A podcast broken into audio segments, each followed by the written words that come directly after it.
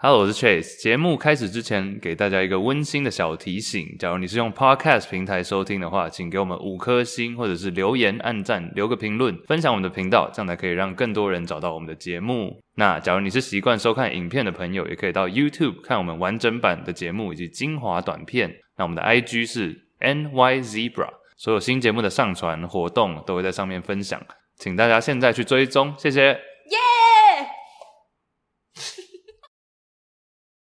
三二一，开录喽！牛没有办法，第三十七集。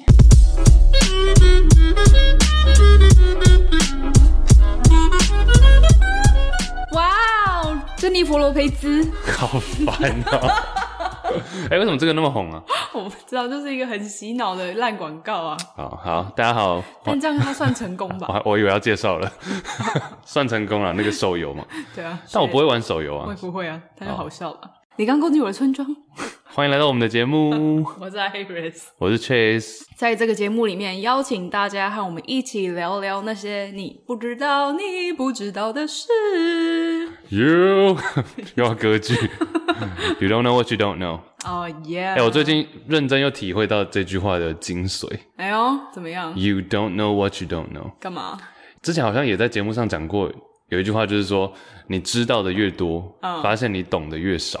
呀、对不对？ yeah,，I agree。很多时候我们都觉得，你看现在今天是二零二一年一月嘛，嗯哼，这个时候的我感觉上好像已经拥有了一些知识资讯，对不对？但我可以确定，我跟你保证，明年这个时候的我懂得绝对更多，但是发现外面的世界更大。对啊，像我以前一直觉得我很懂那种六零年代的老音乐或者老电影嘛，这算是我的一个 strong cat 或者 NBA。然后我就最近一直又重新遇到不一样的人，然后他们就说：“哎、你知道这个这个？”然后我说：“What？我从来都不知道这件事情。哦、”学习哎、就像有一些听众有时候会说，哎、感觉 Chase 跟 Iris 知道很多事情，但是在我看到这些话，我也觉得很惊讶，因为我自己觉得自己很无知，就知道的越多，你发现自己越真无知。对，懂得越少呀真的是这样。哇哦，像比如说我们在做 podcast 嘛，嗯，YouTube，其实我就觉得 YouTube 对我来说是一个很陌生的环境。 Me too。我对 YouTube 的生态或者 YouTuber 的生态其实没有那么了解，但大家还是要订阅我们的 YouTube 频道哦。 是因为刚最近不是在 Podcast 社团里面，有些人就会做这种比较嘛，然后讲到说可能 YouTuber 跟 Podcaster 遇到的一些问题，哦、然后有一个影片是九 Man，大家知道吗？这个我就知道了，就很蛮红的、啊。嗯，他以前好像比较胖胖的 我就印象中他是瘦身成功，很厉害的。 ，Yeah，然后他有访问过那个老高与小莫，嗯，哦，那不是你的爱爱老，高与小莫真的是我唯一会看的 YouTube 频道。哎，嗯，但你有订阅他们呢？我有订阅，嗯哼，OK，就是我其实不太订阅 YouTube，因为我很讨厌被推东西。但老高被老高推，我就不想错过。 被被老汉推， 你什么、啊？老汉不 是你吗？你说我的本名，我的本哎名对，啊，阿汉。哎、我的很多人以前说我长得跟阿汉很像，我真的那个 YouTuber 哎、很多我们听众也有私讯说啊，什么 Chase 跟阿汉八十七趴 像，殊不知我的名字真的有那个汉，哎、梁汉。嗯讲出来本名。我一直以为我以前也有人说我长得比较像弟妹，你是阿 V 的妹妹，对弟妹，我以前戴黑框眼镜了，你现在也是啊。我现在有白边呢哦、啊，White Side，White a l right， Side 是一个篮球员。好，哎、但其实我刚刚说九妹是因为她去一个演讲，然后就讲到说 YouTuber 遇到的困难嘛，嗯，有点像大家都觉得他是在劝退，叫大家不要来做 YouTube。但结果我看完那个影片之后，发现下面的留言一票都是现在的 YouTuber，而且算是比较算是偏红的，就有些连我自己都知道，代表作应该算红。但他们也在说，是连现役 YouTuber 都想被劝退，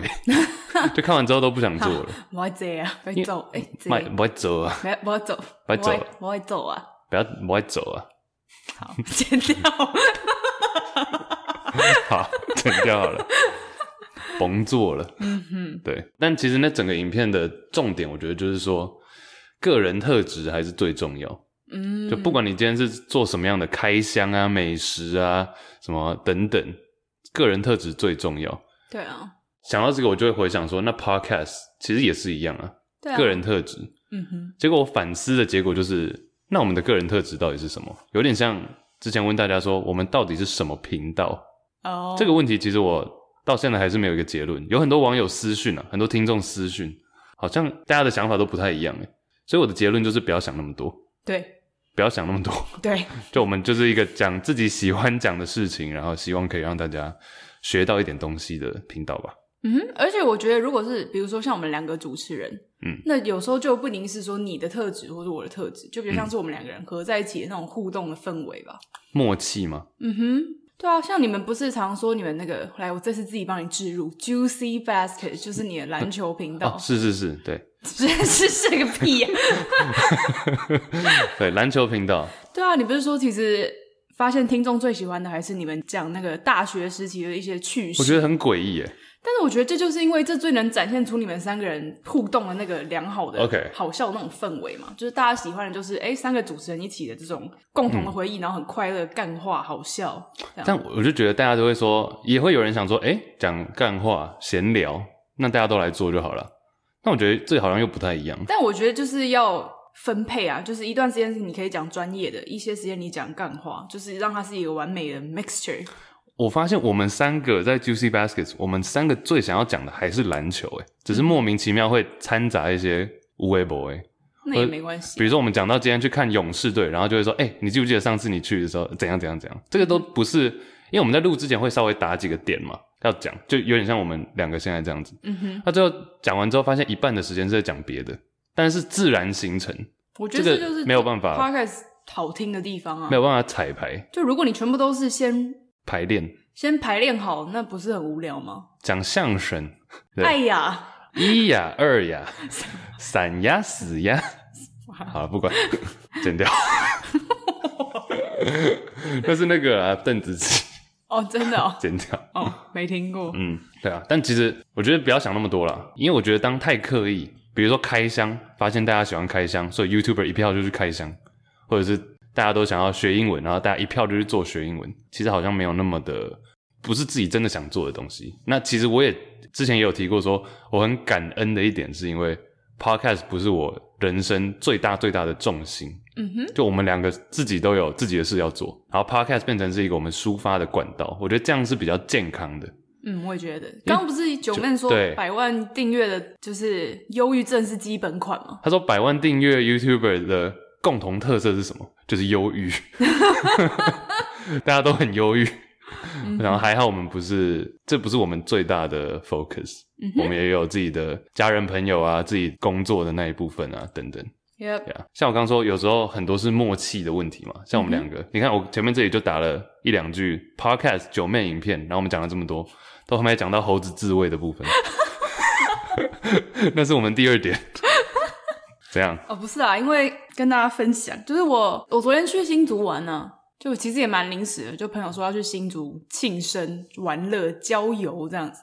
然后我就三跟合一啊、 我就跟着一起去了。嗯因为新竹真的是一个我平常想说啊要去玩不会想要去的地方、欸，我这样是呛到一票新竹人。哎、新竹是我之前有在新竹待过一阵我子。知道啊，我那时候也会哎呦找你什么的，哎呦，对，但是我真的不知道新竹到底有什么。我觉得新竹很像是，就因为我们之前在我之前在大学时期是在湾区嘛，嗯哼，其实新竹就有点那样的感觉嗯啊，戏骨科技业，哦然后一票很厉害的人在那边，但是容易形成一个泡泡。嗯，我觉得在我眼中的新竹的确是这样子，但这不这没有好坏啦。这一次去新竹，我就觉得还蛮有趣的，因为我们这次有去新竹的动物园，我之前都不知道新竹有动物园。然后新竹的动物园那块面积算是有规划过，它就是有公园啊、动物园，然后还有一个是玻璃美术馆那一类的。那个我就是听过，对对对，就是你可以体验传统的烧玻璃啊，做一些玻璃制品，然后它也有结合很漂亮的咖啡厅啊，还有展示间这样。我就觉得，哎、其实还蛮不错的耶。重点是我昨天去那个动物园，我真的很久没有去动物园这一类的东西了，这一类的 什么意就是我思？蛮少去动物园的。台湾的动物园想到只会想到那木个，栅吧，对，六福村是不是也有啊？噔噔噔噔噔噔噔，六福村长颈鹿美鱼， ，cool and fun and so easy。帮你打广告了。哎、不要不要不要，阿迪英文，英文不难。 好多还有什么英？徐威英文，好了好了，讲出这个有年纪了。好哎、为什么讲哦？然后我昨天去看那个动物园，我看到几个让我很印象深刻，就第一个我看到老虎，孟加拉虎，我觉得超帅的。他的帅，你说的是哪一种帅法？我觉得老虎就是浑然天成的帅啊，就是他在那里走路啊，然后狮子不是更帅？狮子也很帅，而且我看到两只老虎，跑得得快快，跑得快。 哎、到底是一只没有什么一只没有，两只老虎，两只老虎跑得快，跑得快，一只没有眼眼睛睛，还是一只没有耳朵尾巴、真尾奇怪巴吧？尾巴真奇怪，一到只底是没有眼睛，这算是一个，因为总共有三个嘛，眼睛、耳朵、尾巴，对啊，然后常常大家都自己乱搭 配，一只没有耳朵，一只没有嗯嗯，然后大家就乱选，对啊，好奇怪，而且其实 真奇怪，真奇怪。 我想这首歌就是这么来的， 因为歌词一直唱错，真奇怪， 真奇不是，所以它其实歌词蛮血腥的耶，对啊，哎、其实很多歌词都是这样哎、妹妹背这着洋洋娃娃娃，他背着一个洋娃娃是玩具嘛，走到花园来看花，然后洋娃娃竟然哭了哇哦叫妈妈， 树上小鸟小孩，欢迎收听鬼话连篇，嘿哎、是不是？该不会真的有这个节目吧？很久以前的节目啊，哦，真的哦， 蹦恰恰主 持，哦，然后哦，所以两只老虎，我看到两只老虎打架了，有点打在，架，就他们有点像在玩，然后在争睡觉的地方吧。然后两只就这样抓抓到站起来，然后大吼，哎，他、会流血吗？没有流血，但是超帅。但我以为你今天是想要讲猴子、欸，对怎么我想讲到说老虎我去想要了？先分享一下有个铺陈，嗯然后我还有看到一个很肥的河马，哼，哦，我们上次节目上不是有讲到，哦，就是那个 Pablo Escobar 那一集。就在对南美洲有一群河马，因为那时候毒枭把它运过来嘛。其实河马就是真的是数一数二危险的动物，在世界上 Yeah，嗯它可以有一口咬断鳄鱼，非常的恐怖。总之，我昨天看到河马很愉快的在旁边吃草，还是蛮可爱的。就是其实那个动物园也不大，然后门票也就五十块。我想说，哎也不知道能好便看到，宜哦对，也不知道能看到什么。但我真的全部所有的动物之中，我看到印象最深刻的是猴子，我可以打个岔吗？可以，我们这张我们 Google 到这里写九 man，然后下面写猴子自卫， 我觉得不是很 respect，但 是 OK，继续。我一直笑，看到这个啊，你说 没有，因为我也不是没看过猴子，嗯我面前就有一只，但是就是就猴子真的是一个算蛮平常的生物吧。可是我昨天去看那个动物园里面的猴子，它就也蛮多只的。然后我印象很深刻是我们刚过去的时候就看到一个很很有爱的画面，就是妈妈抱着小孩在吸奶，就超级可爱这样。哺乳然后我们就这样到处看看，哎、每一只猴子都在做什么，就发现有一只公的猴子，就它看起来就是特别的大只，特别的拽。然后就有一个瞬间，它突然像是有点像是我们人类现在的坐姿，它就突然坐下来，然后你就可以看到它的 J J， 嗯哼，俊杰，不是，那是我爸， 这集一直讲大家的本 名，哎、你来就可以看到它的下体这样。我们第一个反应是哇，蛮小的， 连跟猴子比什 么？伊人这么说吗？我们的朋友，我就是 正当我们还在端详他的下体的时候，他就突然把他的手放到他的下体，然后就很像是在搓他，然后我们就想说，诶，他是在搓，我们还有这个问号，就是他在搓下体吗？还是他在翻弄啊、清理啊什么的？就还在这么想的时候，咻，啊，白出来白白的液体就喷射而出。 ，really？真的啊？Oh my 我们全 god！部傻眼，因为我们那时候是 all eyes on him，就是我们是全部的人 Oh my 一起盯着他的 JJ，然后突然就，噗很多吗？其实也不会到很多，但是弄在地上，他没有弄到地上，他全部挤在他的手上，他干嘛？就是你就看到一坨白白的东西布满了他的手，这样，咦他手也不大，咦而且因为他手是黑色的，那白白的特别明显，哇哦！然后我们全部人就一一阵骚动，全部就是下巴掉下来，想说我干，我刚看了什么？那是你，我们就你的朋友们。就我的朋友们。 OK，其他小朋友没有看到。小朋友应该我不，因为现场猴子蛮多只的，但是我们刚好就那时候全部的人都盯着那只猴子看，我们就说：“哎、你看那只公的不知道在干什么，在那边嬉皮笑脸。”结果下一秒就被震惊，真的是震惊我 了。超傻眼的。 我想说，我不知道我的有生之年可以看到猴子打手枪哎、嗯，但结果嘞，啊，后来他就后来他就吃 下去了。吃屎啦，真的 骗人，哎、我有很多人作证，他就是打到手上之后，他就开始舔舔掉，全部吃光光。就是你可以看到他一点一点在舔他的手啊，哎其而实且我觉是得立马、哦，他没有，就是一打完立马舔。他比较喜欢吃羞羞几蛙来，零零蛙 boy，他喜欢吃热的。嗯，可能吧。 Oh my god！对啊，然后他就吃吃吃吃，然后又走了一下继续吃，然后他又去旁边找了一只母 的母的猴子， The fuck！他就把母的猴子，就是你知道猴子有尾巴，他就把尾巴掀起来，然后对着人家的下体用手戳了几下。我想说，该不会打出来还要放进去吧？咦，所以他，但他为什么要？明明就有母猴在啊！我以为是没有母猴的状态，动物才会想要做这种事。其实我们大概十分钟前，我们在那里待很久， 大概十分钟前有观察到，就是他有很像要上一只母猴子，就他已经骑上去了，但是就不了了之，就是母猴走开对， ，No means no。然后他可能就是想说，不行，我还是要来一发，这样、就自己把它打出嗯来，忍不住。哎、我觉得很奇，你不是说很多猴子吗？那可以去找别的母猴啊。其实好像是可以的，因为猴子不是一夫一妻制的。我昨天有特别查了资料，但一夫一妻这个是这个有硬性规定吗呃，应该说有一些哺乳类是一夫一妻制的，像是企鹅，企？OK，鹅企鹅不是哺乳类，但是 像是 我想说，嗯，像是狼，狼就是一夫一妻制，啊还有像猩猩，你要说灵长类的话，长臂猿是一夫一妻制嗯的。其实，在哺乳类界里面，一夫一妻制的动物算很少，大概只有嗯百分之三到四趴，嗯，所以大部分都不是一夫一妻，人类比较像是硬性规定一夫一妻这样。因为其实真正来讲，动物其实他们在繁衍。我自己的想法是这样啦，嗯就是他们求两件事情嘛，一个是要很快的可以散播你的种子，嗯哼，然后第二个是要繁衍嘛，可以繁衍出来。所以说快跟多应该是生存的目的之一，right？子孙满堂的。，对，这是他们想要的。所以说一夫一妻本身感觉就不是很合理啊。可是其实我觉得在自然界，先不讲人类，但自然对，界先不讲人中类，先不讲人一类。夫一妻制算是有利有弊啊，因为我其实真的，我看到这一幕，我真的太震惊了，就是我猴子是吃会惊了， 太太，你太吃惊了吗 所以整个咽下去。 ？Oh my god！是，好，先不说猴子自卫这件事情，因为我家有一只鸟叫做不啊，相信大家也略知略对对知。哦对，他有粉丝团嘛？对啊、如果你有 follow 他的粉丝团，大家应该会发现我家的鸟非常喜欢自卫。我家的鸟是靠自卫闯出名号他的。是公的还是母的？我觉得它应该是公的，但是我不确定这。没办法检哦，你没有特别去检查。就是应该说，我也不知道鸟要怎么看，因为鸟又不是一个屌或者是一个奶露在那里给你 看，就是你很难 我不知道这个那么判别啊好，为什么那么好笑？But OK，, OK，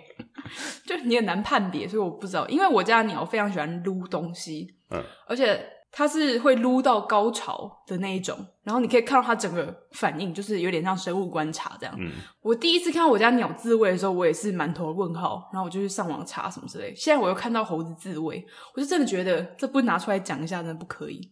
所以我就做了很多功课。嗯，然后我就发现，刚讲到那个一夫一妻制啊，研究显示说，一夫一妻制的动物比较不会有大量自慰的倾向。我在说灵长类啊，如果灵长类的话，可是如果是那种社群比较复杂的灵长类，像人类就是社会关系复杂，嗯就很常会出现自慰的倾向，这也蛮有趣的。但是为什么？推测出来的原因是说，是为了要保持你精子的竞争力，因为其实好像就是说，精子它如果真的你同一批精子放太久，嗯，都没有使用的话，它也会不好慢慢的竞争力会不好。所以当你是一个比较复杂的群体社会，可能很多人都会上同一只母猴子的时候，那如果你的精子没有比别人更强，你就没有办法怀出你的小孩。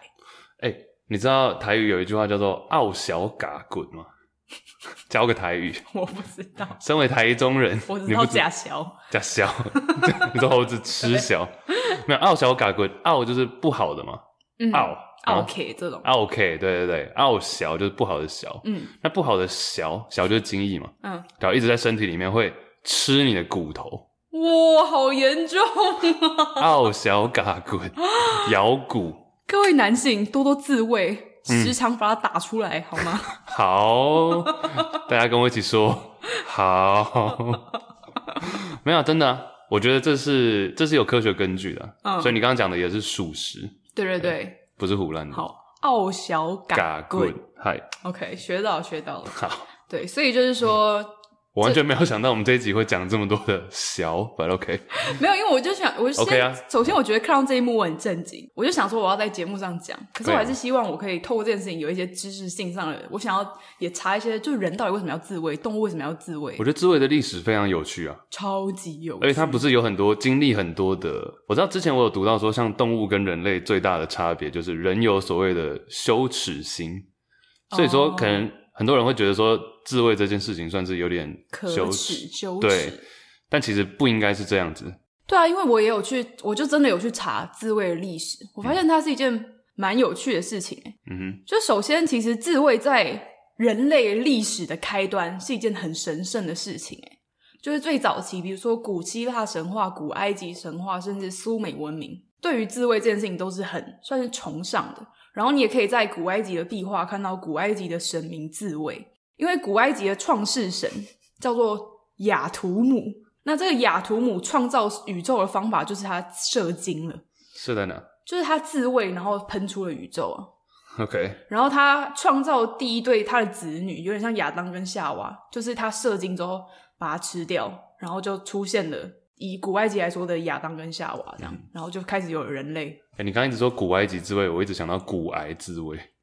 哎、放尊重点。 没有，我没有，没关系。另外一个 podcast，对，嗯然后、就是在埃及神话来说，自卫这件事情是很就是创造世界的方法。然后他们也觉得尼罗河不是常会涨退潮吗？哦其实尼罗河常会暴涨啊、改道之类的，他们觉得尼罗河这个涨退也是因为这个神明自卫的关系。哎这个我大一的时候有上一堂埃及古埃及文学，真的、哦，不算文学啦，算是它叫做 Near Eastern Studies，、嗯就是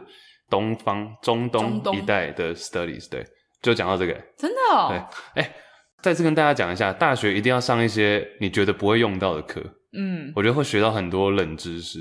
你看，像尼罗河的尼罗河的女儿，对不对？就是这嗯样的。好，继续。所以其实古埃及的法老有一个仪式，就是他们要在河边自卫，嗯哼这都是有的。我觉得，哎、其实自卫在人类刚开始的时候是是很一件很开放，甚至很神圣的一件事情。但是为什么我们现在人会像你刚刚说的有耻感，会觉得有羞耻？嗯哼其实，在十七世纪西方社会，那时候刚开始，很多不管是文学也好，艺术也好，都开始会比较比较放荡一点，理性与感性开始冲突。就人类发现，哎，原来人是很自由的生物啊，我们不需要受到皇权的束缚啊，不需要受到传统的束缚。所以有一阵子，在十七世纪的时候，人性越来越放荡，就像那时候皇室什么的也都很乱嘛。嗯哼，但是就因为这个现象，那时候的宗教团体就觉得人类这样子不 OK。在十八世纪的时候，自慰这件事情就开始算是被神学家污名化，因为那时候有一个很有名的荷兰神学家，他就出了一本书，叫做《恶男之罪》，恶男叫做 onan，英文的最早的自慰，我们现在叫做什么？ masturbate 我们会叫 masturbate，可是最早它叫做 onanism。然后这个词就是从 onan 来的。onan 是谁呢？onan 是犹大，圣经里面犹大的儿子。那犹大有两个儿子，一个是哥哥，一个是弟弟。那哥哥他又娶了一个老婆，但是哥哥因为某些原因早夭就死了，所以犹大就命令他的小儿子说：“你要跟你的嫂子交配， what？就以前的社会是，如果哥哥意外怎么样，那你身为兄弟，你就要负起帮他传宗接代的责任。嗯哼所以那时候犹大就命令他的儿子 Onan 说：“你赶快跟你的嫂子做一波这样。”嗯然后 Onan 就不想要，所以他就在做到一半的时候体外射精，他就把他的精液往外射在外拔面。出。 Yes，然后犹大就很生气，所以这就对啊，犹大这时候在哪里？ 还在后面看吗？加油加油。哎拉拉棒。 总之，这个圣经故事我是不懂它到底原意是什么，但是被一个神学家就说啊，你看这就是犹大的，呃，对不起，这就是恶男的罪行，恶男之罪，所以自卫是不好的， OK，打掉是不好的，所以从这时候他们就一直用这种方式告诉世人说，自卫是一件罪大恶极的事情，就是等同于犯罪，那时候跟同性恋一样严重。嗯，然后所以这件事情一直到十九世纪的时候是最可怕的。十九世纪的时候就会开始有贞操带啊，嗯或者是什么阴部扣锁啊，然后女子会被禁止骑木马或者骑脚踏车，因为看起来很像在自慰， yeah，或者是说再严重一点，他觉得你病入膏肓，嗯他就会直接把你切掉，都有，就是一件很荒谬的事情。其实我那时候研究所的时候有遇到一个女的，她是在你知道哈佛有一个学院叫做哈佛神学院，真的哦、超级无敌小，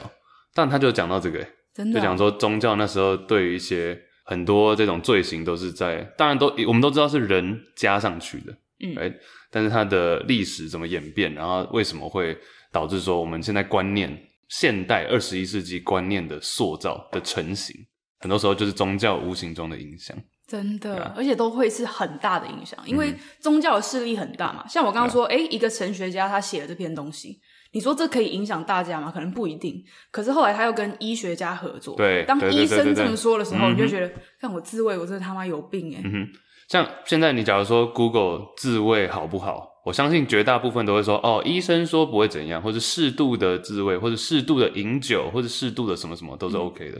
但是这可能一百年后会改变啊，只要是这种有权威的人士讲出一些话，对啊，因为再怎么权威的文化人就会都有改变可能受到不同派别的操纵。呀、 Yeah，、嗯哼然后十九世纪是这样子嘛，一直到二十世纪的时候才开始慢慢的恢复正常，就是开始说，哎，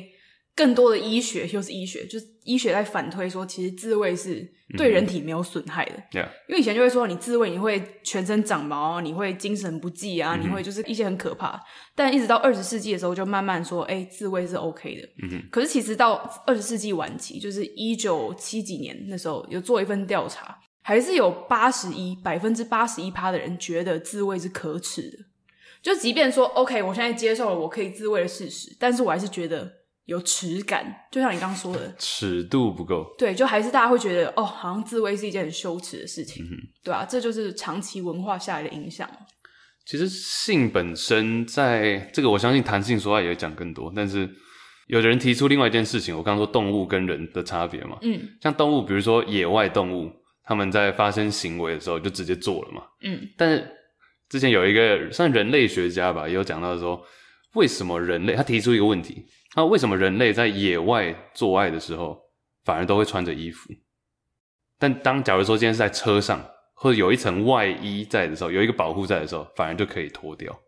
所以野外的时候，你还是会有那个怕被人家看到。第一是恐惧嘛，你怕被人家看到。嗯。第二是你还是觉得在野外做这种行为就是不自然，或是即便你是在大自然里面，但你是觉得不自然，但是或是有一种羞耻心的，你怕有刺说激，感，呃但对，即便有那个刺激感在，但你还是会把衣服穿着，嗯基本上是这样子。嗯哼 Yeah 我觉得这还是 deep down 在很深层的意识里面，你是觉得这是有一点羞耻的。因为环境就是这样啊，我们生下来的认知就是这样。嗯哼，要是今天生下来全世界的人都在野外打炮，那野外打炮就是一件不怎么样的事情。嗯哼。对啊，哎、突然想到，这可能没有很直接的关联。但我爸，我前里前几天跟我爸吃饭的时候，嗯，我爸那时候是讲到说，像一些婚姻的观念啊，或者是生男生女、生小孩、教养这种。然后他就说，其实以前我们传统上观念都是觉得说，哦，生儿子或者什么传宗接代啊，什么香火传下去这样。长子什么？对，然后就是延续这个家庭的香火。但是其实你仔细想想，唯有唯一只有妈妈生下女儿，然后这个女儿再生下女儿，就是女生的这个血脉这样传，嗯你才可以确保百分之百这是你的小孩，然后百分之百这是这个祖宗这个血裔传下来，你说一定妈妈要有一个母，母不是一定要有一个，是只有女生。嗯因为比如说我今天，比如说我今天跟一个女生结婚，然后我们生下一个儿子好了，那这个儿子跟另外一个人跟另外一个女生结婚，然后生下另外一个儿子，嗯就一一样是儿子这样传下去，但我没有办法百分之百确定，除非你做 DNA 检查，嗯没有办法确定这个真的是我的小孩。因为假如说今天我的老婆或者我的另一半跟另外一个男的生了哦，你说隔壁老王隔壁老王的小孩，那从从我老婆的阴道口出来之后，就不是我的血脉，就不是我的血脉了。那只要这血脉几几十年、几百年、几千年这样传下来，只要有只要一有一个隔壁老王那，就不是了。但女儿就不会哦。假如说今天女生生下一个女儿，对不对？我嗯百分之百确定，这个绝对至少一半是我的协议嗯，right？以女生来说，比如说今天一个女生生了，不管是儿子还是女儿，嗯我可以确定的是，五十 percent 绝对是这个女生的协议，嗯，对不对？也是由她生出来的嘛，对啊，但假如今天这个女生生出来的是儿子的话，那儿子今天跟另外一个女生结婚，生下来的小孩，哎、搞不好是隔壁老王的。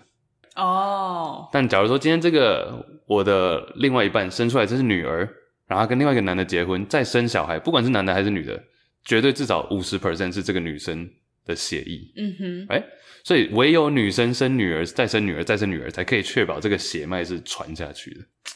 对耶，但是我们传统观念上却还是觉得男生生男生才是真的传传宗香接火代，对，殊不知明明就是隔壁老王的种。有可能是。yeah，shout out to 我爸。谢谢叔叔。哎、所以是有母系社会，不是有一些比如说原住民或是哎呀那种 traditional tribe 传、村庄就传统的村落部落，对部落，不是很多都是母系社会，说不定他们就是看清了这 一点。因为我记得很多这种部落是女生是可以跟很多不同的人交配吗？还是怎么嗯样？就他们没有一夫一妻制的概念，但是就是确保一定会有香火的延续嗯啊。我一直都觉得生男生或生儿子，然后传香火的这个概念还蛮不合理的。 你懂你懂我意思吗？我觉得主要是因为在比如说我们东方人传统就是觉得，哎、男生生小孩之后还是我们家的人，可是女生嫁出去就会是嫁出去的动作，泼出去的水，对不对？嫁出去的动作，嗯，她就是别人家的人了，那嗯这就不是你们家了，就不是我们家的香火，就不在我家的族谱了嘛，她就跑到别人家的族谱上啊，嗯哼，所以才会有这种感觉吧，就是只是因为嫁这个动作，就是婚姻这个制度啊，但这个制度也是人定出来的。对啊，所以这就为什么不是男生入 赘呢？嗯哼，是啊，也可以啊，嗯哼。揪我、啊，有人想要取 trace 吗？啊揪我取一下吧。 ，Yeah。哎、其实 有一本书叫做《二零三零》，嗯，最近刚出版的。其实简单来讲，就是讲说十年后的社会嗯的社会大概会有什么样的改变，然后一些大方向嘛，是社会学家，应该是 U Penn，好像宾州大学的教授写的。他讲，我觉得他讲了一点，就是说你要知道未来十年、二十年，虽然说这本书叫做《二零三零》，嗯感觉上他要告诉你一些可能会发生的事情，对不对？但他其实是讲一些概念，然后可以套用在各种呃社会观察或者是文化的发展上面。嗯像他讲到有一个重点就是 follow the babies，跟着宝贝走，跟着婴儿走啦， 应该讲错了，跟着婴儿走才对。怎么样？我刚直翻，跟着婴儿走，就你看这些婴儿的路线是什么，那就很可以很快速的预测未来。像中国那时候不是一胎化政策吗？嗯，其实，在当下你制定一胎化的时候，你就应该可以知道未来，未来会发生什么事情。哦，像现在你看中国的一些，我们这个年纪好了，二十几岁的现象是什么？哦，男生比较多嘛，这个最直接。以男生来讲，因为男多女少嘛，嗯哼所以说变成男生需要花很多的。我们二十几岁的人里面，很多男生你看土豪啊的这种文化，或者是你要让自己变得很 attractive，有吸引力，嗯，因为男多女少嘛，哦或者是 true 或者是假如家庭有可以负担得起的话，男生尤其嗯中国的男性会比较常出现在国外，比起女生。虽然说你偶尔还是会看到一些你知道女网红或者女女生的 like vlog 在国外，但男生还是比较多。在国外留学的男生绝对比较多。你看他今天假如说可以出国，嗯或者今天可以用什么样的方式增加自己的吸引力，绝对会尽量去做。因为现在资源全部集中在一个小孩身上，那当他现在是男生的时候，因为男多女少，因为一胎化，所以必须要让自己显得更有更有吸引力。嗯，所以像土豪啊的这种文化，或者是呃炫富啊，或者是你要比较花时间在打扮上面。就以前那种传统，可能中国男性刻板印象的那种理工宅男，已经越来越少了。嗯，我讲的是可能三十年前。那反过来讲，一胎化导致女生就变成说女生现在可以比较挑，所以你看就会有像公主病啊，或者这种这种所谓的称号了。哦， Yeah 像现在中国男女比的话，八零年代，哎、应该说八零后，就是嗯八零年出生的，其实基本上还是差不多，一百零一、一百零二比一百，嗯，男生略多。但你看九零后或者零零后，九零后好像就已经接近一百一十比一百了，哦，那这这这也太多了吧，多十 percent。然后零零后会，零零后会大概好像一百一十五以上。我们真的蛮悬殊的耶，嗯哼，对啊。但是之后因为这个政策又改了嘛，所以之后应该会趋缓。嗯哼，啊，Follow the Babies，讲一个我比较熟悉的，像六零年代为什么披头士红起来，很大的这个原因就是因为 Boomers 婴儿潮出生的那些婴儿，他们都长到十几二十岁，他们需要有一个类似偶像形象来追随。嗯，那因为那时候前面在战争嘛，所以没有那么多的时间或是精力花费在艺术啊、音乐上的创作。嗯哼，所以说，这个时候你看年轻人一出现，但他们没有偶像，所以任何有偶像特质的人，当时的披头士出来，几个也是二十几岁的人而已，但他们就有一个目标，一个 idol 偶粉像在丝。收割机对，啊没错，真的是有点像是时机也刚好对了。电视的出现普及、嗯 r a d i o 收音机同时 boom 披头士， 下一次再讲。 c o o l Cool story, bro。六零年代特 辑 coming up，哎、但其实讲到像炫富或者是土豪这个，或甚至是一些女生 po 一些呃完美图，类似那样子。嗯哼，其实我也有想到一个问题，因为不是有些人会说物化女性，物化女性嘛，然后有些可能女生 po 比较裸露的照片，就会常常被攻击嘛，嗯，被一些可能女权人士攻击或者什么的，就说女。权人士会攻击这个吗？我以为女权人士反而是 support。啊，我讲女权分很多种啊，哦，说的也是，你想的应该是那种很解放型的，或者对啊，什么 free free the the nips nipples，对，不是我讲的是剖裸露造型的那种，就他真的是想要裸露，露奶图，然后图文不符的哦那，OK，种。啊，很多人会说哦，你这样子是物化女性啊，就是想要卖奶或干嘛的。嗯哼，但我发现男生不会这样子欸、男生不会被贴这种标签的、就没有人会说一个男的剖自己的胸大肌鸡鸡，或者是大鸡鸡或者是胸肌或者是什么，说你是物化男性。嗯 right？但是女生女生展露她的身材，不管是胸部或者脸蛋或者屁股或者长腿，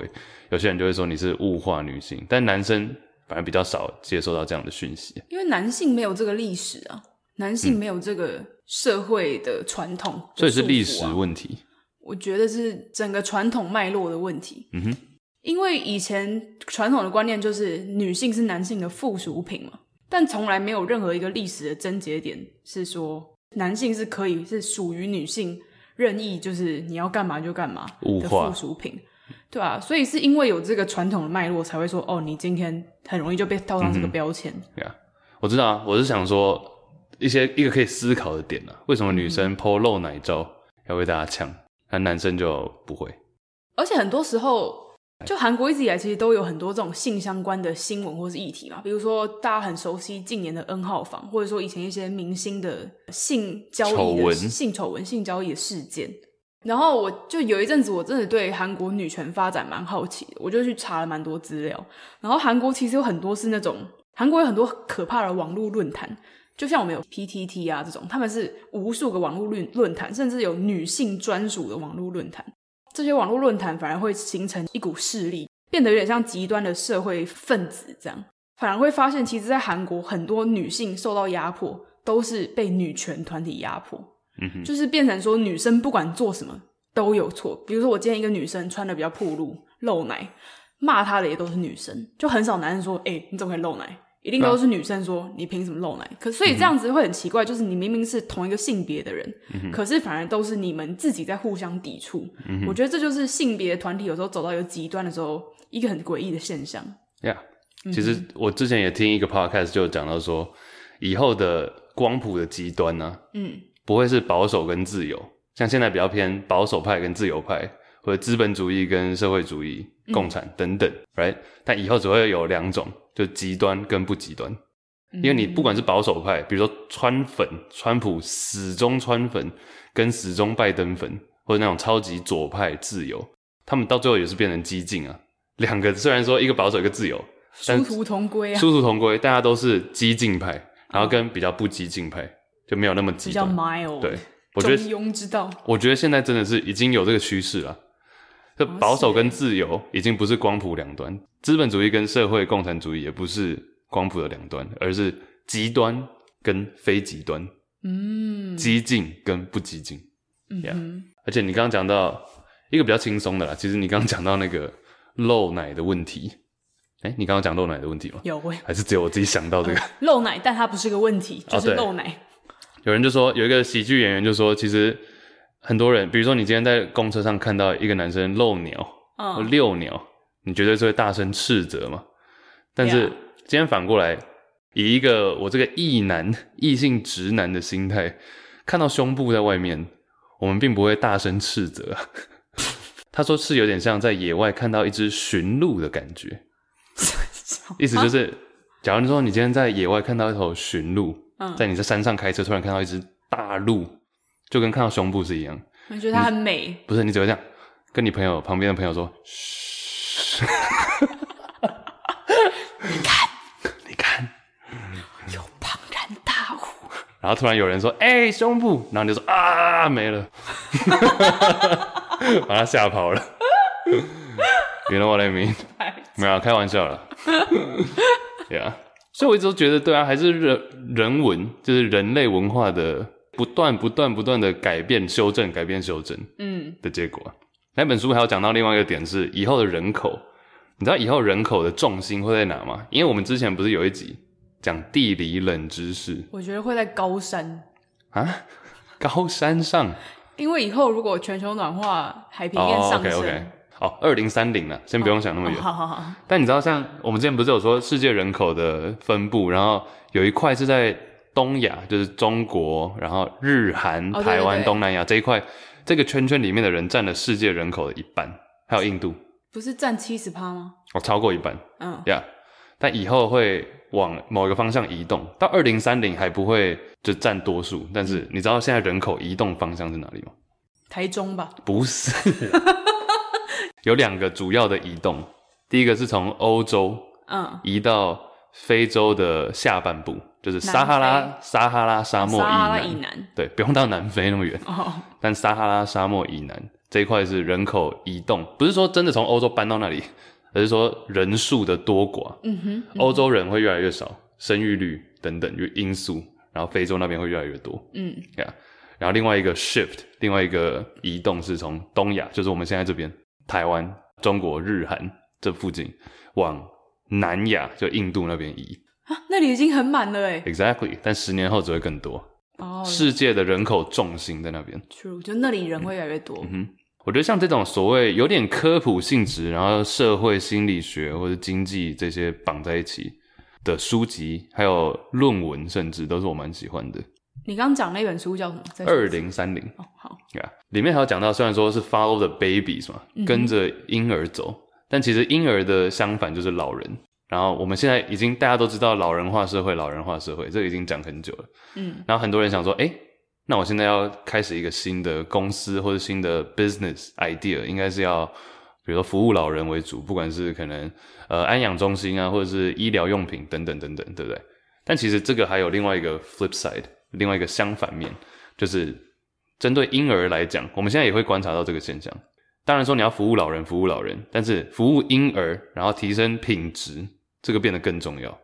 哦，对你提供婴儿或者幼儿产品的品质更重要。比如说对最明显，台湾就是幼稚园嘛，很多幼稚园都要排队。对不对哦，然后第二个就是月子中心，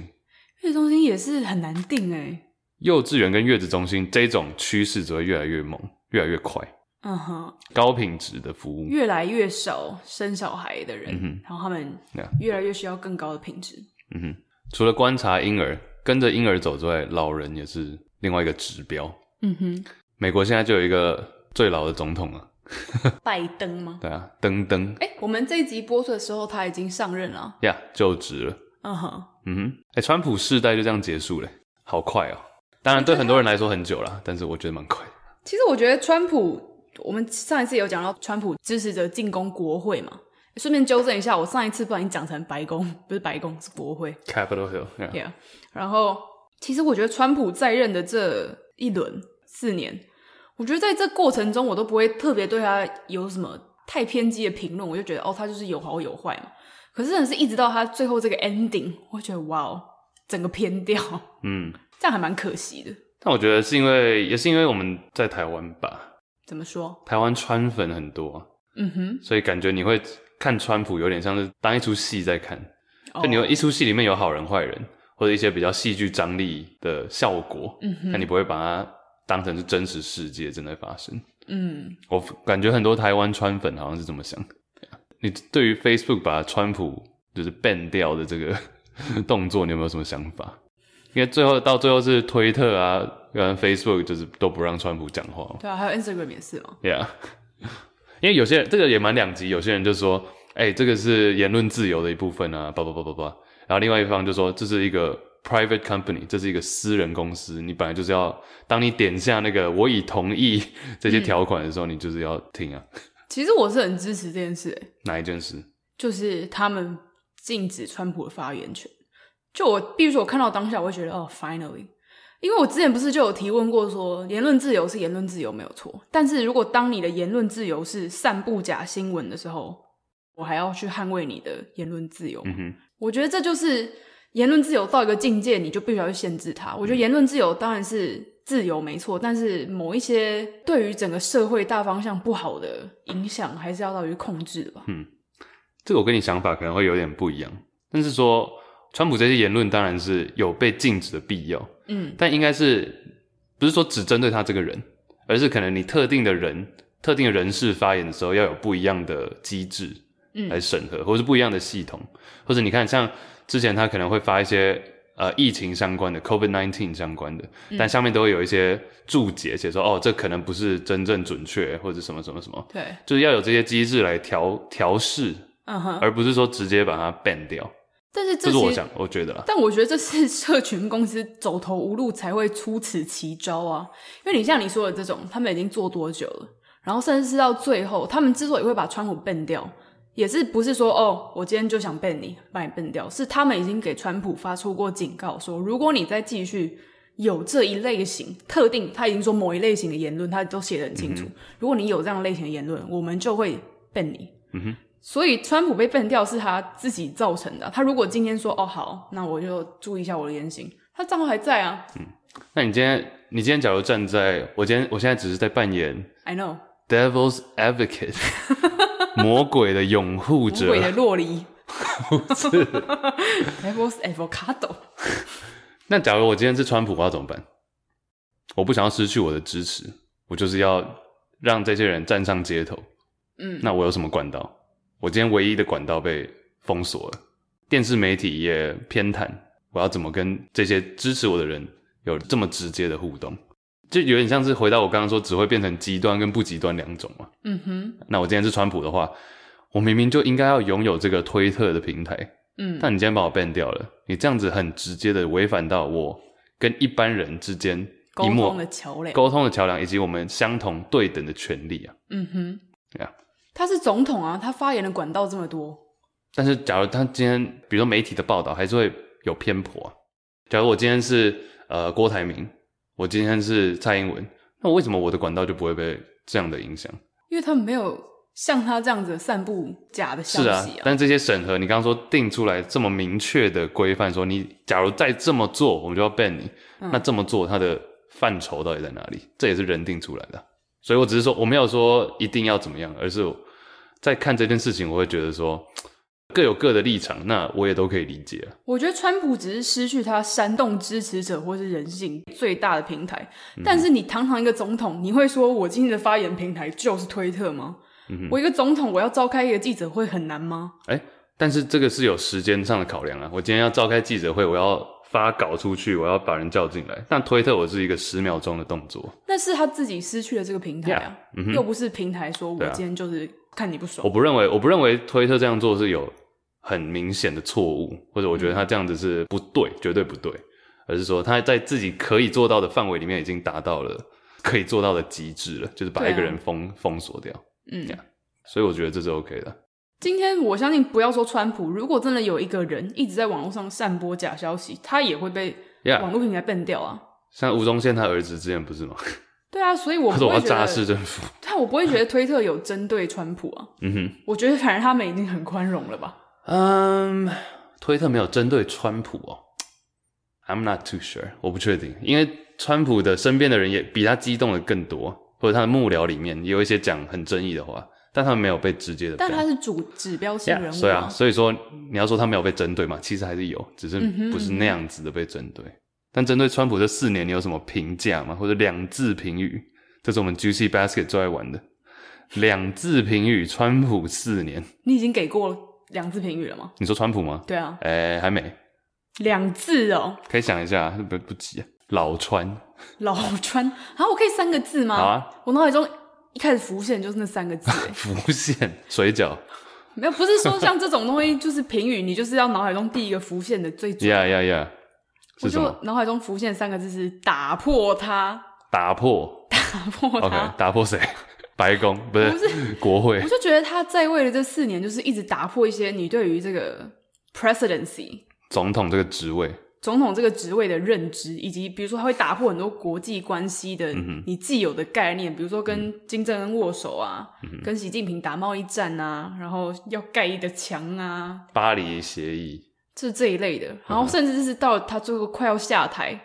打破国会，嗯哼。对不对？我就觉得、嗯、就是一个打破它。嗯而且像我觉得你讲的这个比较像是说，有些看似不可以做的事情，好像其实做了也没关系。这有好有坏哦，我我觉不得是是嗯因为他，我不是鼓励这件事哦，对啊，但我觉得就是因为是他，所以大家会觉得没关系，因为对大家已经麻对麻木了。真的是像那时候签那个巴黎，哎，巴是巴黎协议吗？针对全球气候暖化的一些协议，然后各国要达到一定的标准嘛。川普说不要就不要、哎，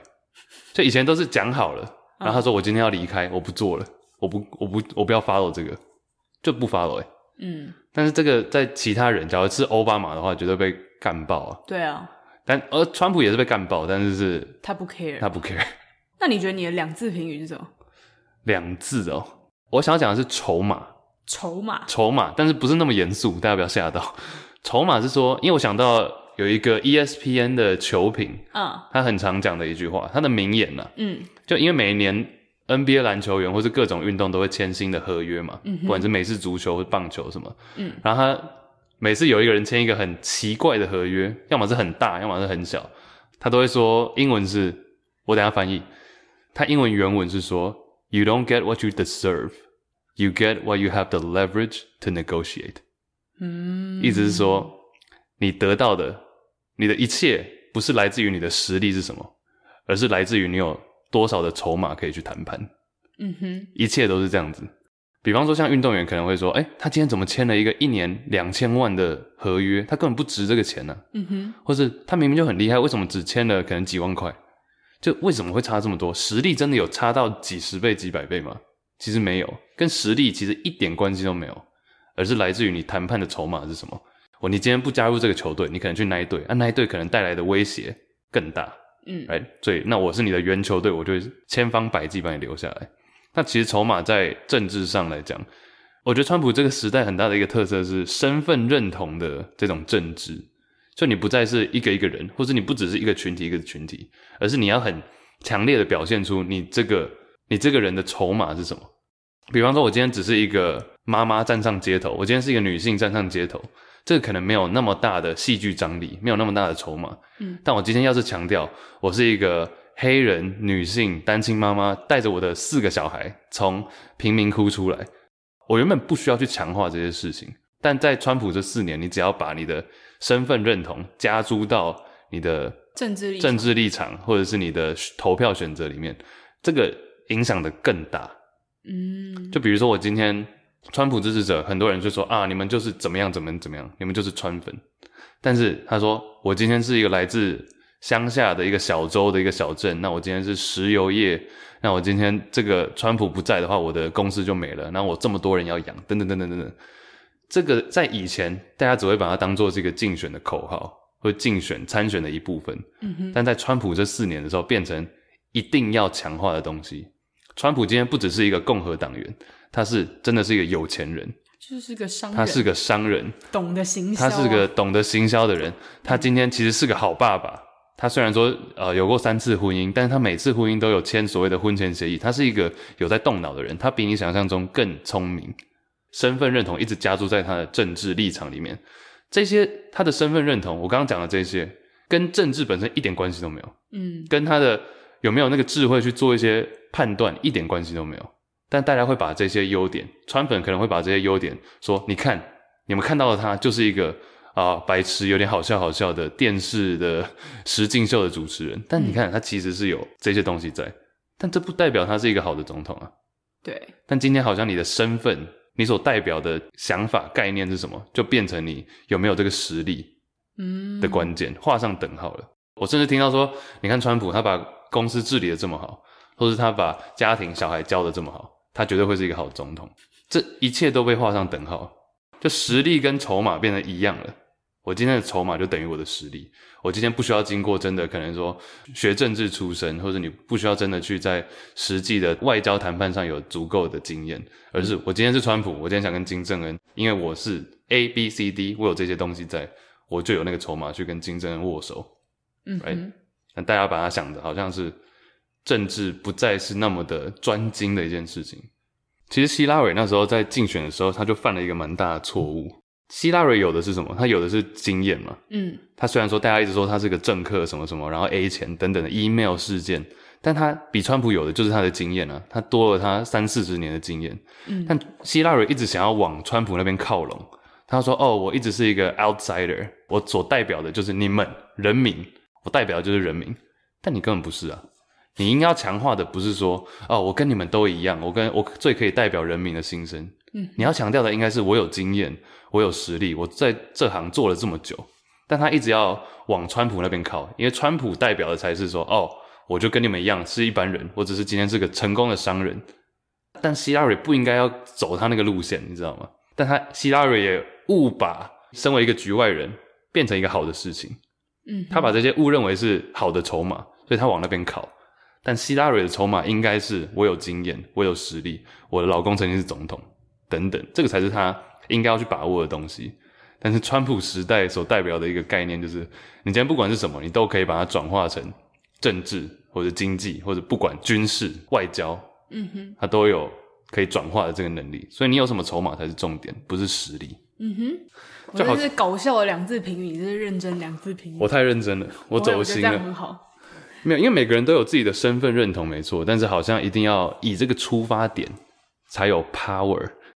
但我其实觉得这也算是人之常情，我觉得这不是只有川普嗯会这么做，我只是你直觉嘛，对对对对对啊就其实任何公司在提案，或者是说现在很多这种布洛克网红跟品牌提案，也拿的都是你的筹码。比如说九妹刚那个影片不是有讲到什么百万订阅、两百万订阅，其实那也只是一个筹码啊。嗯哼，说真的，right？像他是讲到哪一个啊？好像阿是阿 D 英文吗？我不想讲错， 但因为他是说，即便阿 D 英文有两百万订阅，但他其实真正看影片的，透过订订阅者看他影片的人数好像是 like, 不到五趴吧。嗯，对吧？但他跟人家讲的时候，还是可以说，哎、他是一个两百万订阅百万 YouTuber，yeah yeah，something like that。嗯哼，其实我之前也听到一个 podcast，我觉得蛮有趣，他是一个摔跤手，是真的职业那种啊，不是 WWE 那个拿椅子互砸那个，嗯，是职业摔跤，然后他是奥奥运金牌，他说奥运金牌比他赢过世界冠军、世界摔跤冠军四次还要重要太多了。在筹码上来讲，嗯谈判筹码上，当然这个跟我们刚刚举例川普那不一样了，因为筹码他这个真的是他就是摔跤手，然后他是在摔跤里面这个领域达到这样的筹码，达到这样的地位。嗯哼，但川普那个是说你任何东西都可以拿来当筹码。那他说为什么奥运金牌那么的重要？因为奥运是四年一次。那也许那一天他就是真的状况比较好，他自己觉得他那一天真的是状况比较好。嗯，因为摔跤比赛是这样，你一天是直接连比四五场下来，哈，这么多、哦从预赛到决赛，嗯所以他就是那一天状况特别好，所以他就得到了伦敦奥运金牌。然后这个伦敦奥运金牌到现在已经是第九年了。嗯现在人家介绍他出场的时候，不会说他是四次世界冠军，会介绍他是奥运金牌。嗯哼， Same thing，反正就是看你的最高头衔，就像哈佛毕业，你就会说哦，哈佛研究生，不会说你是伯克莱大学毕业，因为我是研究所，就比大学感觉又再高一个。对啊，所以就是看你的最，像我们嗯都说最高学历、最高学历嘛，就是看你最有价值的筹码是什么。嗯哼，Yeah。但像奥运，我一直觉得奥运是因为我喜欢运动嘛，嗯喜欢看运动。想看，想看，想看。 哎、我觉得我们家，我觉得我们家好像在其他，我们家好像是特别爱看运动的一个家庭、哎。你们真的是，但我觉得这样很好啊。对对对，哦，我们刚刚不是有讲到说运动这种事情，感觉真的是要从小培养哎，因为现在像比如说我假如很久没打球，六个月没打球的话，基本上不会差到哪里去，你知道吗？但假如我要后来再练，像一些运动我以前没有练过，现在要再练，像高尔夫，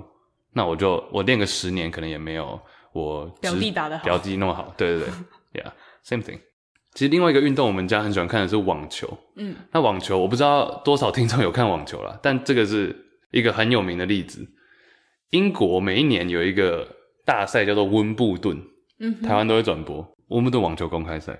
那是在每年的暑假那时候。前几年有一个英国一百年来出了一位算是最有名的网球球员，以前也有，但近期最有名是一个叫做 Andy Andy Murray。嗯， Andy Murray 最近他已经算是有点半退出了，他还很年轻，三十几岁，那为什么但已经没有在打。呃，很多原因，但他那时候压力超大，因为大家都期待他赢下温布顿，哦、但他一直赢不下来，每年就是到决赛就一直输，一直输，一直输， 就他顶的那个压力真的太大了。嗯，直到我记得没错的话是直到伦敦奥运，他先赢下来，他先赢了伦敦奥运，金牌，金牌之后，一切都顺利了，他就开始赢温布顿，他就才赢温布顿，哦、他就是赢了伦敦奥运金牌之后，觉得他已经在英国自己的土地上赢下一个东西之后，嗯一切就顺了，就过了那个门槛之后，一切就顺了，所以是心理障碍，是心理障碍，而且他来的时候， 我觉得 Andy Murray 那时候真的是我看的压力都很大，因为是在温布顿，在英国比。嗯，皇室的人就坐在旁边，你说女王那种吗？女王不见得会出来，但像什么那种王查理子王子也查尔斯啦，查尔是查理呀、查什么的，他坐在旁边呢，看你打。他每次到决赛就一直输，我就看着都很难过。但伦敦奥运一赢之后就顺了，嗯，对。但后来伤势的关系了，你刚弄的那个声音好有趣 哦，我我用不出波来。包，好玩哦。但他你看，因为他赢了伦敦奥运之后，他心里面就觉得他有那个筹码，可以在英国嗯赢下来。嗯，所以其实有时候像台北那时候办世大运的时候，就有两种心态嘛，一种是说我在自己的国家，台湾自己的人，我在自己的国家绝对要赢下来；，另外一种是哦，大家都在看，以前我这个运动项目可能没有什么人在看，但因为在台湾，目光都在我身上，压力好大。但我觉得，我记得那次台湾的选手表现都挺 Yeah, 好的。 yeah, yeah, make or break。嗯哼，再回到最后一点好了，因为川普也我相信以后讲他的机会可能会越来越少。像我觉得这跟他不是直接的关系，但是像社群媒体啊、社群网络有一个东西叫做 cancel culture，你应该有听取过消文化。取消文化。再要不要跟大家稍微讲一下是什么？我讲一个例子好了，有一个喜剧演员叫做 Kevin Hart 嘛，矮矮的，然后他之前要去主持奥斯卡颁奖典礼，这对他来说是一个超大的荣誉，这对任何人来说都是一个超大的荣誉啊。嗯，然后他要主持奥斯卡，然后就有一些 hater 找出他十几年前写的推特，然后是有点半开玩笑式的，然后是讲可能跟同性恋比较相关，这是二零零九、二零零八以前的事啊。所以那时候他他也只是半开玩笑，他好像是说什么，假如说我儿子买了一个芭比娃娃，我要把它弄爆之类的，嗯类似这样子， 然后就被大家翻出来，然后就开始大家一直挞伐他十几年前的这个推特。那其实 Kevin Hart 也没有，因为他这件事情已经道歉好几次了，就有任何时候只要有任何的他得到任何殊荣，就有人要讲这件事情，所以他已经不想道歉，他最后就不想道歉。他说：“嗯我认为我在荧幕前再跟大家道歉的话，只是让我自己更惨而已，嗯哼，因为我该道歉的已经道歉太多次了。”我不需要再为同一件事情，每隔一年、每隔一年都要为同样一件事情道歉。嗯，但最后这些媒体的压力大到他还是道歉了， 所以就变成说取消文化 （cancel culture） 就是今天看到一个人好，或者今天假如任何人有一个丑闻，我要把它放到最大，让它消失，让把它 cancel 掉，把它取消掉。我觉得这也是一个过去这四五年来的一个特色吧。哦， cancel culture。Yeah，有一个有一个画面我就蛮有印象，是一个深夜主持，就是那种脱口呃 talk show，嗯哼，大家应该有听过，他叫做 Jimmy Fallon，一个很爱假笑的一个主持人。然后有一集他是访问一位算是变装皇后，这个英文词叫做 drag Drag queen，yeah，drag queen，变装皇后这样。因为大家都是讲变装皇后、变装皇后这个词，drag queen，drag queen。然后他在介绍她的时候就说，这位变装皇后她上了一个杂志的封面，是史上第一次有变装皇后上这个算是时尚杂志的封面吧。嗯哼，然后他就很自然的说，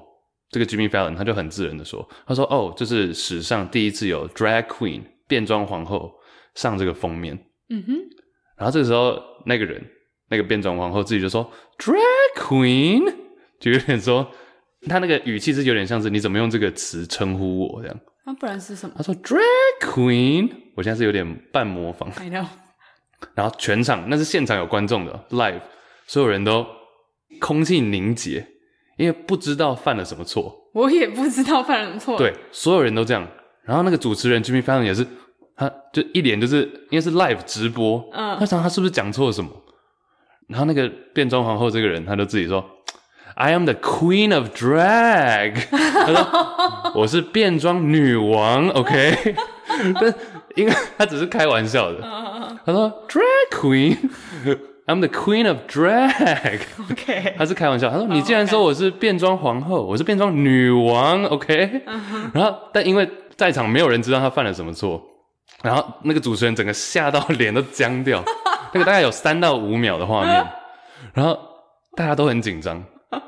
然后就有很多网友就说：“Jimmy Fallon 那个主持人一定是想说他等着要被 cancel 了，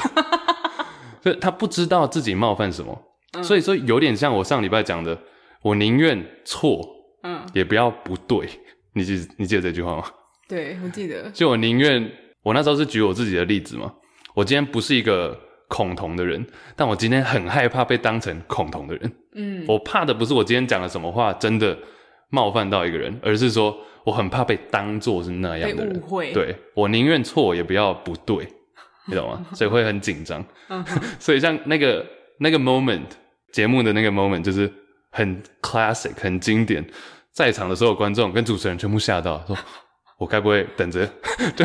对我该不会等着要被大家踏伐了吧？嗯哼，对啊，然后在场观众是他有讲错吗？他讲错了什么？我好紧张，我不知道。嗯，对啊，但他只是一个，只是那个变装皇后开了一个玩笑这样。然后，哎、真的会很紧张哎、对啊，我觉得真的会有时候你就是会很战战兢兢，很怕冒犯到特没定族错，群。没错，因为你很怕被 cancel。 Yeah， Yeah，就像我有一次，好像这件事情我到现在还是一直都不知道。就我有一次，我去尼泊尔的深山里面，然后跟就是当地算是少数民族一起住了几天。然后我在一篇文章就说，哦，在尼泊尔山区的少数民族村落怎么样？然后就有人说，少数民族“少数民族”这个词是贬义，不能用。然后我就说，哦，好，那我换个词。但是我后来上网查，就也一直找不到说这个词贬是在哪里。嗯，就是有一些这种好像只有特定人知道的，然后我相信我发出去，很多人也不会觉得它是贬义吧？我你觉得少数民族是嗯个不会啊贬义词吗？不会。对，所以其实这件事情我到现在好像还是一直不太确定，但是就宁愿错，嗯宁愿错也不要不对。对。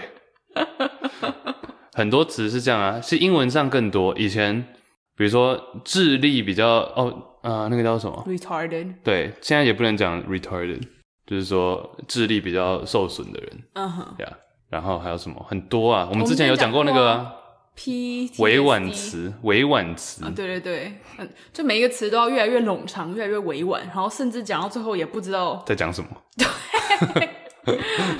也不知道到底有没有冒犯到别人，就嗯哼很紧张。嗯没错啊，呃，以前英文有一个词叫做 midget，就是侏儒嘛。那嗯现在也不能讲侏儒，现在要说 little people。听起来没有比较好哎、我觉得很奇怪啊！我那时候听到的时候，我是大学的时候知道的，嗯我觉得很奇怪、啊，因为我讲 midget 这个词的时候，我没有任何的贬义啊，嗯对啊，但是，little people 听起来才贬义吧？小人，嗯哼，社群媒体这十年来真的差太多了啦。我还记得那时候 Facebook 刚出来的时候是蔚为流行，嗯，现在没有人用 Facebook，很少人用 Facebook 啊。那你会不会怕说科技的这样发展会让一些技巧或者技术就消失了？因为我是因为听到另外一个 podcast 在讲，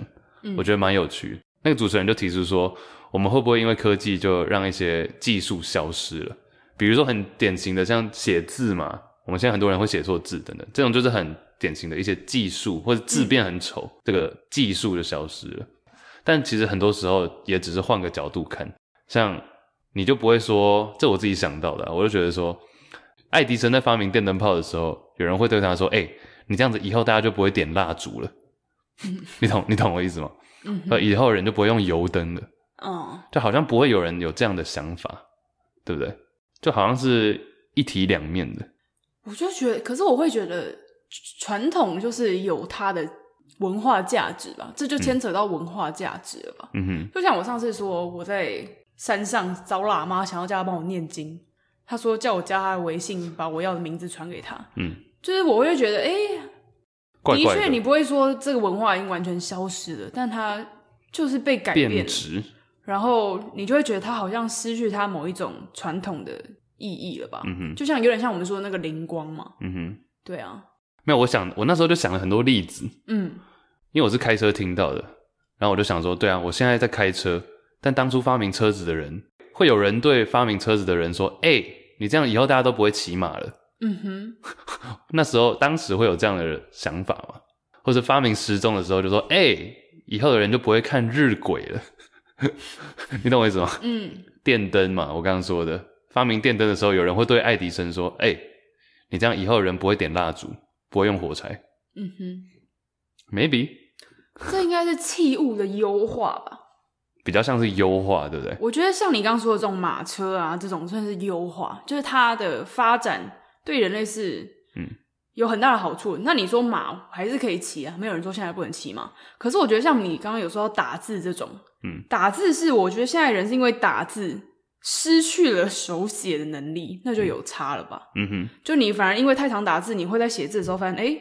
我以为我会这个字，但其实我完全写不出一笔画，嗯哼我根本不知道它长什么样子你。应该特别有感吧？对于错字方面， 我是属于打字容易打错字的那一 种。是 写字倒是还好，我都很难理解为什么会写错字、欸。我都打错字，因为他不是会帮你选字吗？但有时候他会选错啊。他怎么那么？ 是因为你已经写错过了，然后他就以为你要写那个字但他就是说写字电脑不够聪明，不是我的问题。啊？ 哎、但是我那时候也有想说，Google 啊，很多人就说，对，现在大家就不会去图书馆查资料，大家都 Google。嗯 Google Google Google，但其实 Google 是真的有差、欸，就是你真的查资料，当一切资料都在手机上的时候，或者有网络的时候，那对于批判性思考这种 critical thinking 真的有差，因为之前有人做过实验，你今天想到一个问题，想到一个问题，然后你要去找答案的话，你直觉会想到手机，对嗯，不对？但是当你查到之后，你不会真的把它记起来。我觉得这是一个很大的问题啊。假如说我今天有真的走到图书馆，当然这花比较多时间嗯哼，走到图书馆翻书，翻到那一页，笔记写下来，画起来，这个的确在无形之中让我真的记起来之后，有去思考它的能力。嗯但当我今天只是手机打一打，我真的会早上打完，晚上就忘记了。 true。 Yeah，我觉得这个跟批判性思考，或者你有没有在动脑这件事情，有很直接的关联。所以说，这也是我喜欢 podcast 的原因我。真的想要讲这个， 哎呦，怎样？因为我们两个都是，比如说我们对一件事情有问题，比如说像我一开始觉得哇，自慰到底是怎么一回 事，我开始疯狂 Google 啊，然后 Google 的时候我就会打在我们的 Google Doc 上面嘛，然后我们就会像这样把它聊天聊出来。嗯我觉得在这样子的过程中，这就是我们的东西了，嗯哼，就是对啊嗯我们不会忘记了。我那时候不是说，不是有听众，我们的马子们说，要怎么样可以获取这么多冷知识？我跟你讲，获取冷知识超简单，Google 就有。嗯，但是你要怎么把它记下来？你要真的动笔动手把它写下来。或是分享给别人。对，让它有一个存在感，要不然真的就是看过就忘了。嗯哼，就像有人说，最好的学习方式，最好练习的方式，并不是说你一直去学，而是你教别人。呀、嗯哼，我那时候不是上一集，哎、上上一集也是提到说，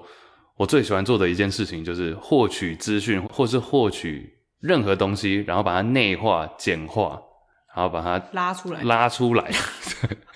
然后再看颜色，再冲掉，不是，是就把它简化、内化之后，把它消化完，再产出一个东西。嗯哼，这个是我喜欢的。像你那时候说你喜欢创作嘛，嗯我觉得我对创作本身没有那么大的兴趣，但我喜欢东西进来，然后再把它产出的这个过程。嗯哼你要我自己一直往自己深层去挖挖挖，我觉得我挖不出东西来，嗯，不是挖不出东西啊，就没有那么的有趣对我来 说。你是不是想讲一些母汤的东西，对，还是比较好了。出现白色的东西对， ？OK，我是猴子， 吃掉假笑。啊！ 好了，今天这一集假笑不是脏话，是啊，是一个 verb，嗯哼。一个动词。我真的觉得 podcast 的形式是最适合我啦，嗯我个人时间上也比较符合成本。恭喜你 YouTuber YouTuber 真的很累，对啊，好辛苦哦，剪片真的好累而哦。且我觉得 YouTuber 的压力非常大。九妹不是说 YouTuber 都有忧郁症嘛，就是因为嗯，不知道这个演算演算法会不会灵性到我。 对，他说你以为自己是自己的老板，其实演算法才是你的老板。嗯哼，那 podcast 没有这个问题，因为 podcast 根本就没有什么演算法。而且我们就是做给，我觉得不喜欢我们的节目的人一定很多啊。那你不喜欢就不用听啊，没有人为你，你知道吗？真的吗？但喜 欢很多吗？ 没有，但我相信喜欢的人，我们更有在听我们节目的人，我们更珍惜你们。嗯，就可能对 YouTuber 来说，或者百万 YouTuber，我只是猜测，对他们来说，收看的人只是一个数字而已。嗯，或者当然你会很喜欢你的粉丝，但是这有时候就是几万、几十万、几百万，这是一个数字。嗯像我每次都觉得很不可思议啊，我们这样子录节目有几万个人在世界各个角落，maybe 台湾为主，但是各个角落有人听到我们在讲话，我觉得这件事情我是很感恩的。你喜欢我们的节目，我是真的把每个听众当一个一个人在对待。嗯哼，就我今天讲话，我都是觉得说讲出去有，虽然是我面前只有你一个人，但是听到的人是几万人，我觉得这是一个很特别的 sensation，很特别的感感受。嗯，啊感谢大家收听谢谢大家，哦。然后最近 Apple Podcast 又可以继续留言，然后也有看到很多听众留言，感谢你们继续留起来。之后会我们都一定会看到，然后嗯哎、有都机看好几次，对，然后有机会也会整理念念念留言，整理念整理流念留年，言给大家听。是的，嗯哼，嗯哼，好了，今天差不多这样。谢谢大家。等一下吃什么呢？加州盖饭，哦，哎、我真的推荐一下好不好？啊就是不要讲名字，可以讲，我觉得没关系啊，没有收到钱，又没差。好，就台中最近，我不知道有去过美国的人，或者在美国住过的人，一定都吃过一间店，我推测叫做 Chipotle。那这是我我自己非常喜欢吃的一间餐厅啊，连锁餐厅。它有点像素食吧，就是有点像美式的墨西哥料理便当盒嗯，这一类的。然后回台湾之后就一直觉得吃不到，但台湾台中最近开了一间，类似的，就是基本上一模一样的，叫做 California Grill 加州火烤。我已经 Uber E 叫了十次以上，真的蛮好吃的。好，这真的不是叶配，只是因为中午有吃，只是因为我中午又叫了一次，刚吃掉。好然后我想说，如果怀念这一味的人，推荐给你或们。者想要尝试这一味的人，嗯哼，好吃哦，一定要吃 guacamole extra guac 那是什么？洛梨酱，超赞的。对我只是希望你讲中文，好虽然说我自己一直讲英文。不是哎、欸你知道有一个留言，我想讲一下，有一个留言，他的留言昵称叫做 Chase 小迷 妹，然后他一直呛我英文讲太多了。不会啊，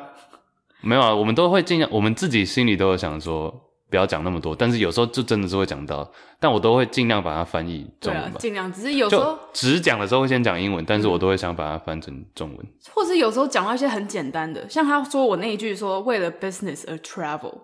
他说为什么要混在一起？其我实你觉得像 business 跟 travel，我认定台湾人百分之九十九都听得懂，我就不会想要再去特别翻译它。只是因嗯为，比如说我跟 Chase，、我觉得讲话你会讲英文或中文，很多时候是看跟你讲话的对象。对啊，因为即便那么多人听到，但是我是们我们两个在在聊录天的时候还是只有我们两个人，然后我跟 Chase 从我们认识的那一天开始，我们就是中英混杂的在讲话。中英台、驻英台。对，所以我一时之间有时候很难改过来。希望你的这个 Chase 小迷妹可以不 会啦，可以，不就是听得懂就好啊，听不懂的我们都会尽量翻。嗯，我觉得现在这，我觉得，但我觉得这很重要诶。像其实 Juicy Baskets 更常讲到英文，我们有时候甚至会讲跟大家讲一个小技巧嘛，也不是技巧，就我们后置会做的一件事情，就是他今天比如说 Angus 讲完一句英文，然后我们就会沉默个几秒，让他自己 脑袋内化一下，对，脑袋内化之后翻成中文，然后剪的时候就把英文那句剪掉，啊，我也会这 样，对啊，但我后来觉得，其实有时候不一定要剪掉，就是当让然啊大家可以学到英文之外，又听一遍中文，更知道哦，对啊原来这个英文单字是这个意思。自然就这样也蛮好了，嗯自然就好。而且我们的动机本来就不是要唠英文，you know，好。我只是想要沟通 而已。我们只是在聊天。对，好啊，谢谢大家支持，谢谢雀小迷妹，谢谢所有的听众，马子们起立好啊，敬礼啊，下课喽，拜。拜拜。